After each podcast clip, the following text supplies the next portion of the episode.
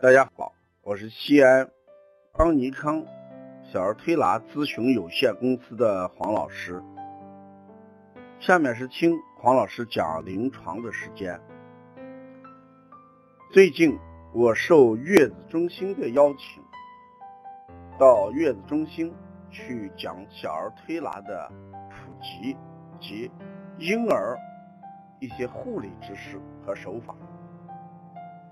遇到了一个普遍现象，就是现在婴儿的性门偏小，而且呈早愈合这么一种趋势，这不由得让我们想起了过去性门迟闭的婴儿。那究竟现在孩子的性门为什么小，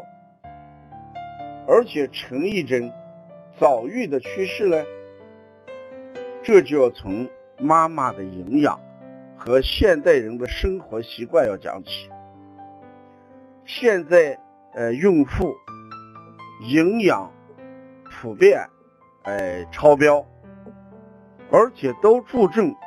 钙的供给，就是都在补钙。结果出现的情况就是一生下来。孩子的体质状况普遍要好一些，性门呢偏小，呈愈合状态。那过去的孕妇营养摄入相对了来说要低一些，大家也没有补钙这么一个概念，所以的婴儿呢性门普遍大。而且能看到他这个性门不断跳动，呃，这么一个状况，愈合的就相对晚一点。那我们在临床上也讲过，性门愈合的时间应该在十二个月到十八个月之间是比较合理的，也是比较正常的一种现象。那如果性门，在十二个月之前，也就在十个月，呃，十一个月早闭，那出现的风险是什么？就是小孩的呃头头型偏小，我们经常叫小头颅的孩子。那怎么样改变这种现状？因为我在昨天下午。我在高新一家爱月月子会所讲课的时候，这个妈妈讲，她手腕疼，嗯，到怀孕一直到生下来，因为这个宝宝才十天时间，她呢一直在补着钙，她也发现这个问题，她问过医生，医生讲，哎，有可能与钙有关系，那要不要把钙停下来？她要不要继续喝牛奶？我说，如果医生已经告诉这个有性门早愈合这么一种趋势的话，那你适当的把钙应该要调整一下，呃，牛奶也应该调整一下，因为孩子的性门早闭会影响孩子头型的发育，是从这个角度上来讲，我们一定要把握一个量的问题，就是对钙的摄入量的问题。那如果出现这个性门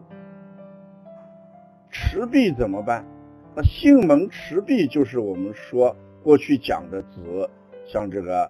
呃孩子体质弱或者体内的钙质什么缺乏，呃这样的话呃也会存在问题。那我们适当的也要加以调整。那面对这两种情况，呃我给月子中心的妈妈。和这个奶奶爷爷讲，我们应该呃一方面考虑营养的调整，另一方面给孩子做一些呃保健的手法，比如说经常把孩子这个呃肾腧、命门这些地方给搓揉一下，工字擦背，给孩子疏通一下这个经络与阳气啊，经常在性门那个地方呃也可以揉一揉。促进孩子的发育，啊，适当的用一些辅助手法，呃，也可以延缓哎性萌的愈合。呃，随着人们的生活水平的不断提高，孩子出现的一些新的情况与我们过去的呃有所不同，所以作为小儿推拿的推广和实践者，我们一定要把握现在孩子的一出生的一些新身体特征以及家庭环境的心理特征，要及时的创新我们的推拿手法。关于小孩性门的愈合、发育、正常与不成正常的判断及推拿手法，呃，我写了一本书，叫《黄老师讲临床》，在那个书里边也有许多这样的案例，呃，大家可以买这本书去翻阅看一看。这个书呢，我们可以通过淘宝，也可以通过跟帮小编联系获得。另外，最近王老师又写了一本书，叫《呃二十八种发烧》。其实这本书是我们过去一些微型课堂所讲过的一些东西，呃，也就是把临床多年来发烧啊归类成二十八种。